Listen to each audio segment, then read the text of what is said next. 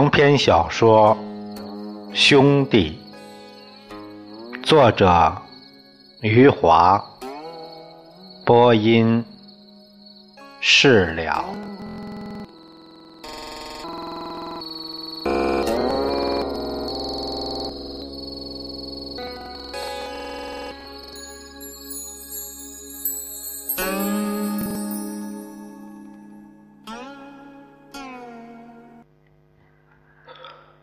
自从李兰的前任丈夫淹死在粪坑里以后，这个胆小的女人已经习惯了自卑，习惯了孤苦无依。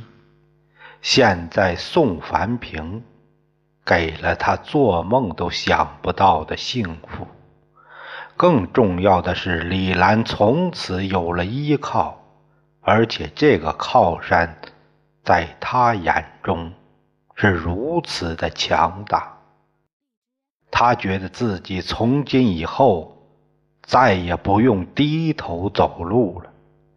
宋凡平让他骄傲的抬起头来了。宋凡平不知道李兰为什么如此激动，他笑着要推开他，问他这是干什么。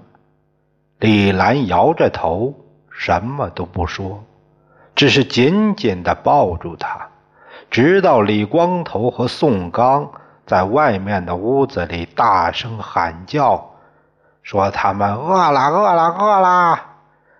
李兰才松开了他的手。宋凡平问他为什么哭了，他害羞地扭过头去。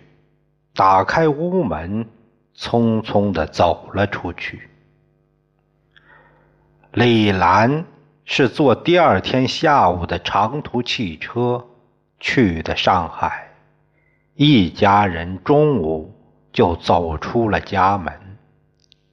宋凡平提起一只灰色的旅行袋，这是他第一次结婚时在上海买的。旅行袋侧面印着暗红的“上海”两个大字。他们全部穿上了干净的衣服。他们先去了照相馆。一年多前，宋凡平和李兰新婚的第二天，宋凡平就要来拍一张全家福，因为自己鼻青脸肿，没有拍上。后来，宋凡平就忘了这事儿。现在李兰要去上海治病了，宋凡平重新想起了全家福。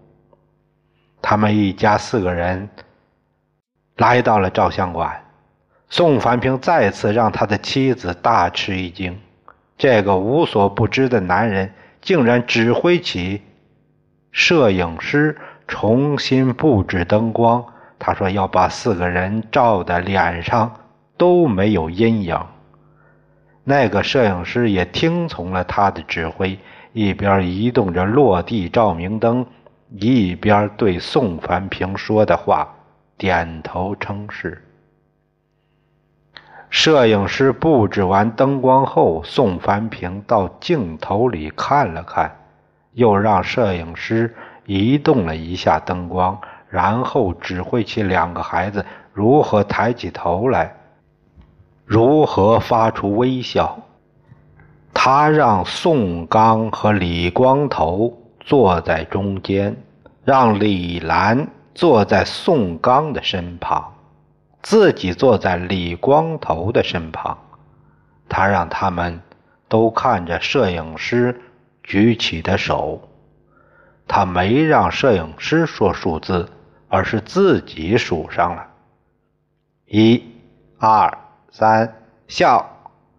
摄影师啪的按了下快门，一家人灿烂的笑容进入了一张黑白照片。宋凡平付了钱以后，将一张蓝色的发票小心翼翼的。放进了皮夹，他转身告诉两个孩子，一个星期以后就可以看到照片了。然后他提起那只灰色的旅行袋，率领着妻子、儿子走向了长途车站。在车站的候车室里，他们坐在一排长椅里。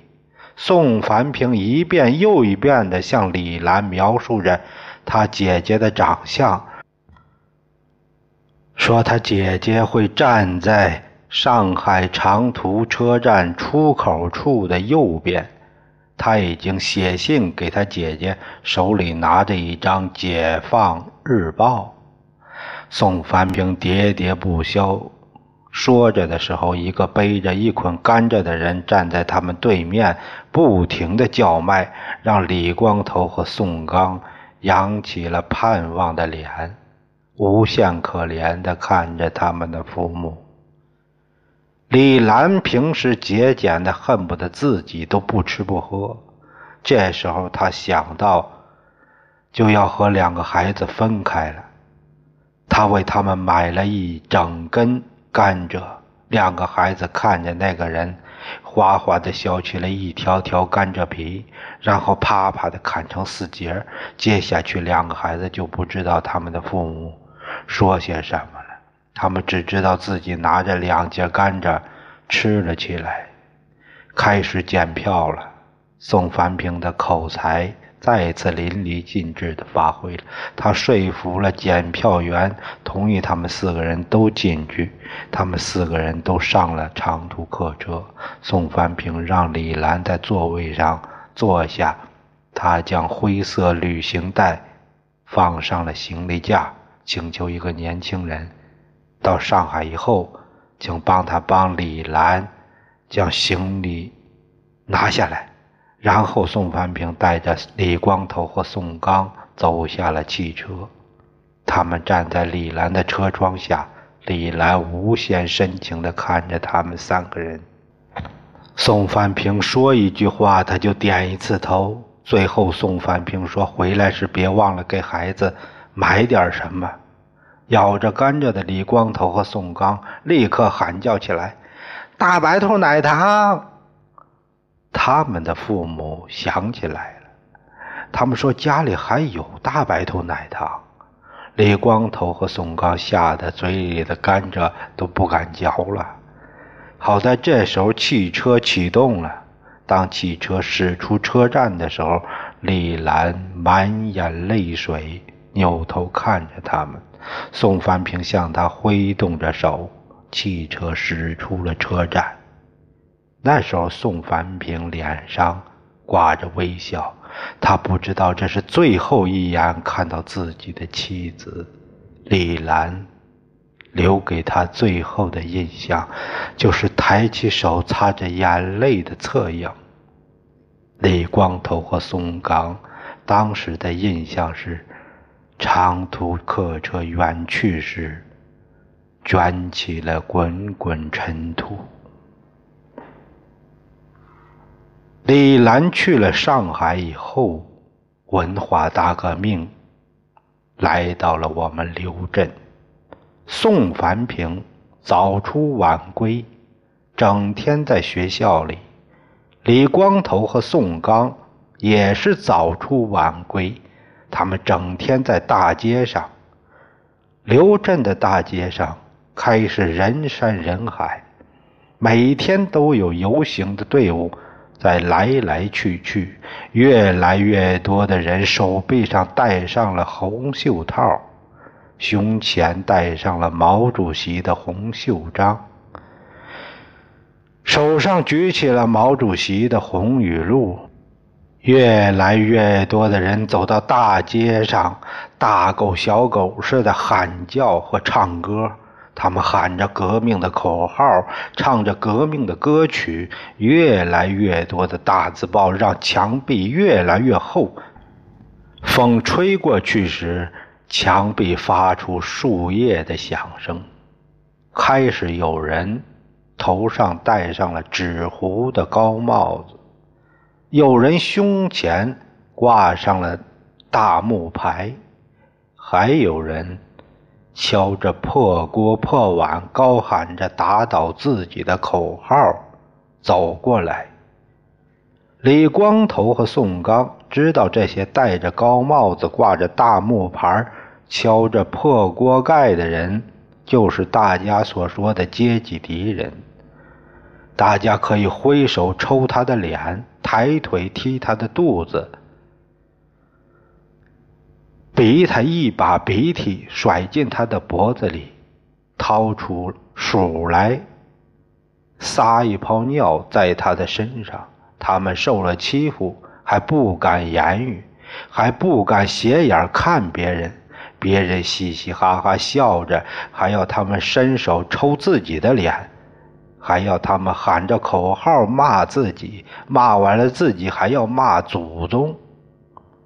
这就是李光头和宋刚童年时最难忘的夏天。他们不知道文化大革命来了，不知道世界变了，他们只知道刘镇每天都像过节一样热闹。李光头和宋刚就像两条野狗一样，在我们的刘镇。到处乱窜，他们跟随着一支又一支游行的队伍，在大街上走的汗流浃背。他们跟随着“万岁”的口号喊叫了一遍又一遍，跟随着打倒的口号喊叫了也是一遍又一遍。他们喊叫的口干舌燥，喊叫的嗓子眼儿。像猴子屁股似的又红又肿。李光头在游行的途中见缝插针的把我们刘镇的所有木头杆都强暴了几遍。这个刚满八岁的男孩抱住了木头电线杆就理所当然的上下摩擦起来。李光头一边把自己擦得满面红光。一边兴致勃勃地看着街上的游行队伍，他身体摩擦的时候，他的小拳头也是上上下下跟随着喊万岁的口号，喊着打倒的口号。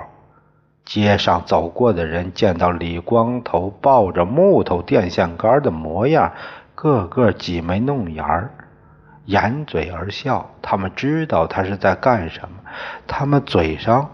什么都不说，心里偷偷笑个不停。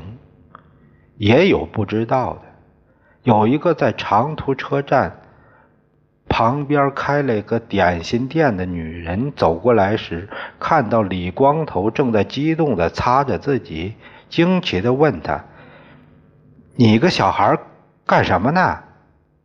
李光头看了一眼这个名叫苏妈的女人，没有搭理她。他又要摩擦，又要喊口号，忙不过来。刚好那三个中学生走了过来，他们不再说李光头是发育，他们指指李光头和他抱着的电线杆，又指指上面的电线，对苏妈说：“这小孩是在发电。”街上听到的人放声大笑，站在一旁的宋刚。也咯咯的笑个不停。虽然宋刚不知道自己为什么要笑，李光头很不高兴，自己被误解了。他停止了摩擦，抹着脸上的汗水，不屑地对三个中学生说：“你们不懂。”然后李光头得意地对苏妈说：“我姓玉上来了。”苏妈听后大惊失色，她连连摇头，连声说：“作孽呀，作孽呀！”这时候，我们刘镇有史以来最长的游行队伍过来了，从街头一直到街尾，多如牛毛的红旗迎风招展，大旗像床单一样大，小旗像手帕一样小，旗杆。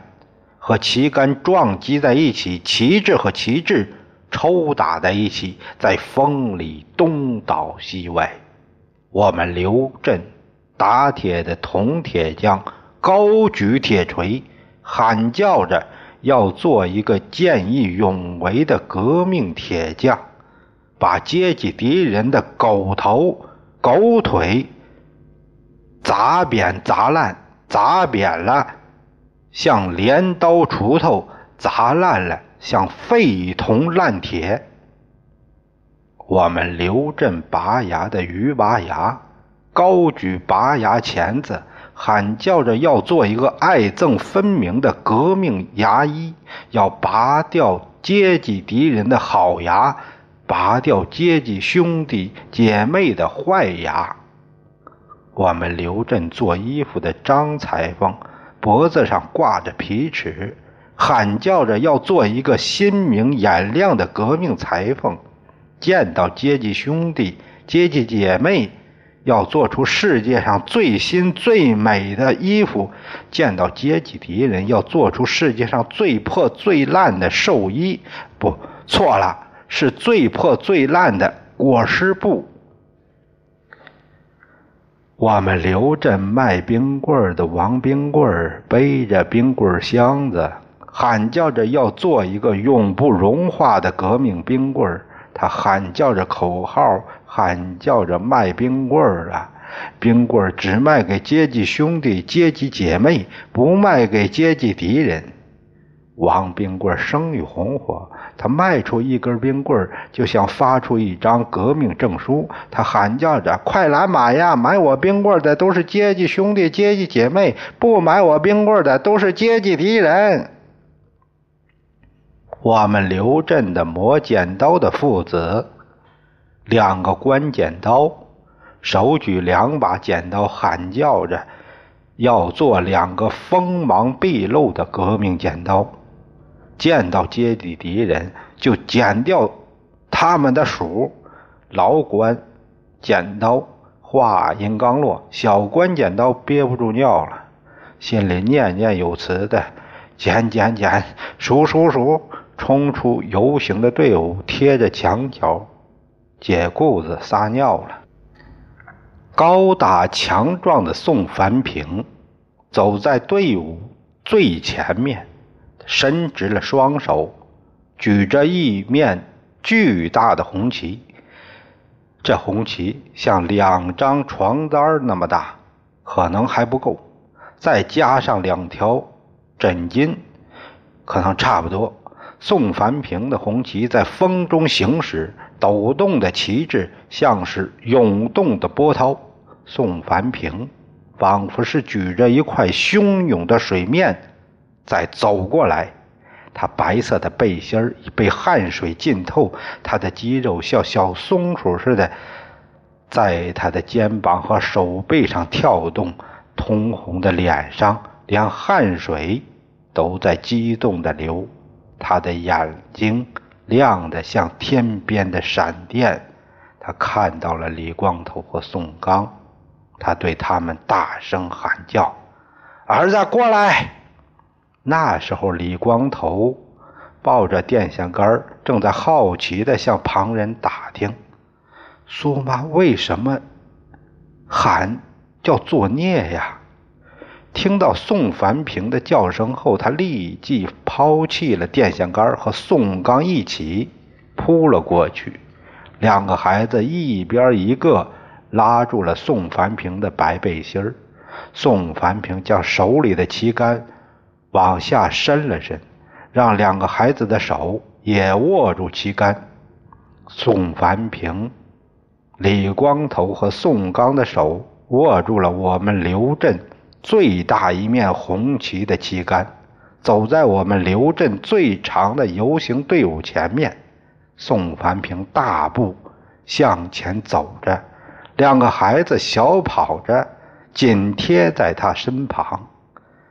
很多孩子流着羡慕的口水，也跟着一起跑。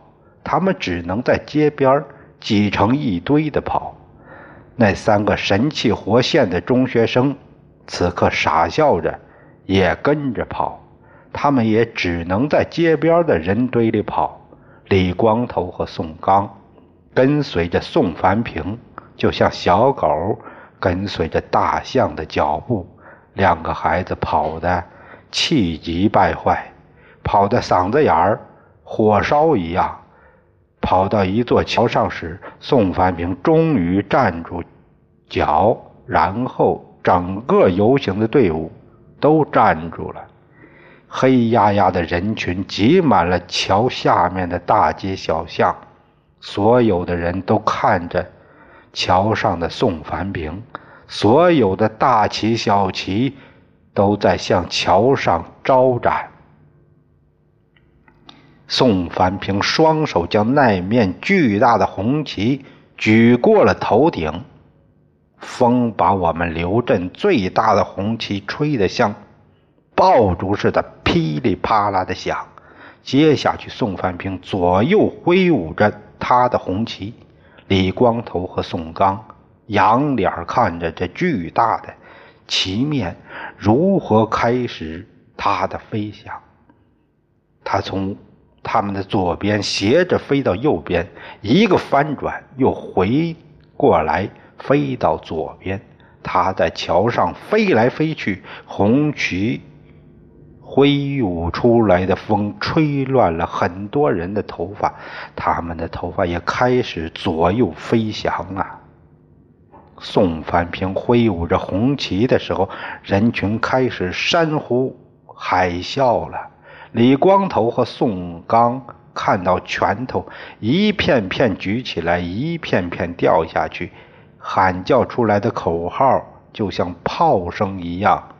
在四周轰隆隆的响，李光头开始哇哇喊叫，就像他抱着木头电线杆似的喊叫。他激动的脸红脖子粗。他对宋刚说：“我幸运又上来了。”他看到宋刚满脸通红，伸长了脖子，闭着眼睛在使劲喊，他惊喜万分，伸手推推宋刚。你也有幸运了。这是宋凡平最辉煌的一天。游行结束以后，人们各自回家。宋凡平拉着李光头和宋刚的手，仍然走在大街上。很多人在街上叫着宋凡平的名字。宋凡平嘴里嗯嗯的。回答他们，有些人还走上来和宋凡平握一下手。李光头和宋刚走在宋凡平的身旁，两个孩子开始趾高气扬了。他们觉得城里所有的人都认识宋凡平，他们兴致勃勃，不断地向宋凡平打听，叫着他名字的那个人是谁，和他握手那个人是谁。他们一直向前走。两个人觉得离家越走越远了，就问宋凡平去什么地方。宋凡平响亮地说：“去馆子吃饭。”他们来到了人民饭店，饭店里开票的、跑堂的、吃着的都笑着向他们招手。宋凡平也向这些人。舞动着自己的大手，就像毛主席在天安门城楼上的手。他们在窗前的一张桌子旁边坐下来，开票的和跑堂的就围了过来。那些正在吃着的端着饭菜坐了过来，里面炒菜的也闻声过来，满身油腻的站在李光头和宋刚的身后。那些人七嘴八舌问了很多问题。他们的问题五花八门，从伟大的领袖毛主席和伟大的无产阶级文化大革命开始，一直问到夫妻吵架和孩子生病。宋凡平也就发挥了一下刘震有史以来最大的一面红旗，就成了刘震有史以来最重要的人物。他端坐在那里，一双大手铺在桌上。他每一次回答时，都先说上一句：“毛主席教导我们。”他的回答里全是毛主席的话，没有一句自己的话。他的回答让那些人的头像是啄木鸟一样的，点个头没完，让那些人的嘴巴像是牙疼似的。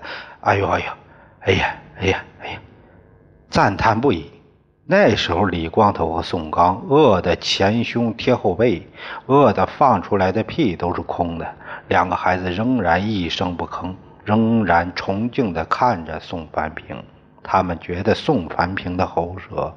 就是毛主席的喉舌，宋凡平喷出来的唾沫就是毛主席的唾沫。李光头和宋刚不知道在人民饭店里坐了有多久，不知道太阳是什么时候落山的，不知道什么时候天黑了，灯亮，然后两个孩子才吃上了热气腾腾的阳春面。两个满身油腻的厨师低下头来问他们：“面汤好喝吧？”两个孩子异口同声地说：“好喝极了。”油腻的师傅得意洋洋，他说：“这是肉汤，给别人都是煮的开水，给你们是肉汤。”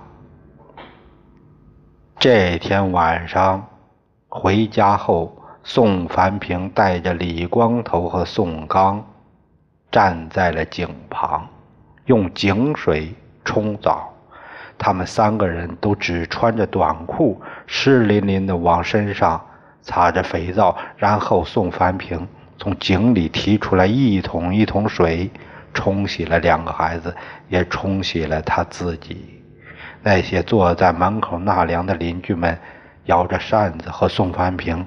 没完没没了地说着话，他们说着游行队伍的壮观，说着宋凡平挥舞红旗时的威风，说的已经疲惫不堪的宋凡平又红光满面的和声音响亮了。回到屋子里，李光头和宋刚上床睡觉，宋凡平坐在灯光下，红光满面的给李兰写信。李光头入睡前看了宋凡平一眼，他咯咯笑着告诉宋刚：“他爸爸脖子都写红了。”宋凡平写了很长时间，他把这一天的经历都写进信里了。